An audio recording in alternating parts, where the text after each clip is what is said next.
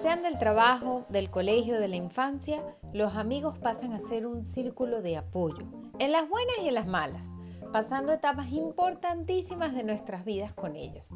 Y en cada una de esas etapas están presentes emociones de todo tipo. Y seamos honestos, seguramente sin ellos tendríamos que afrontar esos momentos por nosotros mismos. ¿Y en qué nos terminamos apoyando? Pues en la comida. Hola, hola, soy Doris Hutch, creadora de Reds Go Green. Bienvenido a un nuevo capítulo de La comida habla claro. Hoy quiero que hablemos sobre los amigos y nuestra alimentación. Bueno, todos sabemos que cuando pasamos por momentos difíciles siempre nos apoyamos en algo. Algunas de estas cosas pueden ser más saludables que otras. Unos se apoyan en la música, hay algunos que se apoyan en el alcohol y otros se apoyan en la comida. Pero, ¿Qué pasa con eso? Nuestra vida está compuesta por diferentes temas, ¿verdad? Y todos estos temas tienen que estar de alguna forma satisfechos o en progreso por lo menos. Cuando nosotros nos sentimos que hay un tema que no está funcionando bien, que en, lo que no estamos satisfechos completamente, entonces nosotros tendemos a apoyarnos en ciertos recursos, como por ejemplo puede ser la comida. Si hay algo que no está como tiene que estar, tratamos de compensar esa insatisfacción con otro placer. ¿A qué viene todo esto? Bueno, lo digo porque precisamente uno de estos pilares, una de estas áreas de nuestra vida tiene que ver con las amistades. Esta red de amigos de donde nos podemos ayudar o apoyar con la confianza que le podemos tener y que pasan a ser de cierta manera un soporte saludable en nuestra vida, que aunque no lo creas, nos mantiene también ese equilibrio que necesitamos. Y claro, seguro te acuerdas de cuando uno estaba chiquitico y se hacía amigo de todo el mundo y cualquiera terminaba siendo tu amigo. Por supuesto, cuando uno crece, se vuelve más selectivo y quizás esa cantidad de viejos disminuya, de hecho, yo a estas alturas no tengo sopotoscientos amigos como tenía cuando estaba en bachillerato, por ejemplo, y era un adolescente, aunque yo creían que eran mis amigos.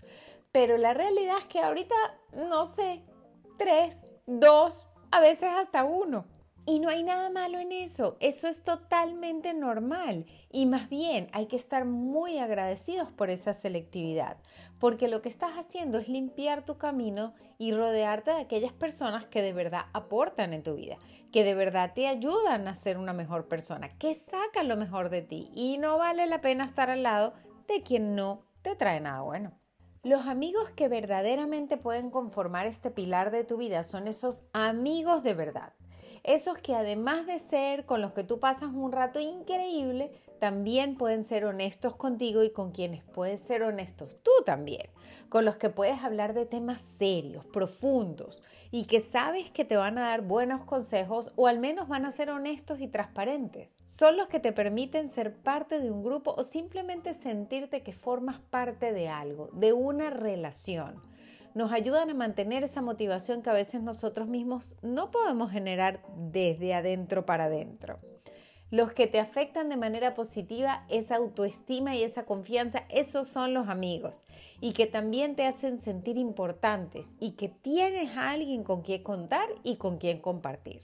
Así suene medio cliché. Esto es algo cierto. Todas estas cosas son necesarias en nuestra vida y así que las tenemos que tomar en cuenta. Poco a poco vemos cuán importantes son estos pilares para poderte dar ese equilibrio que necesitas para no necesariamente compensar con la comida esas faltas.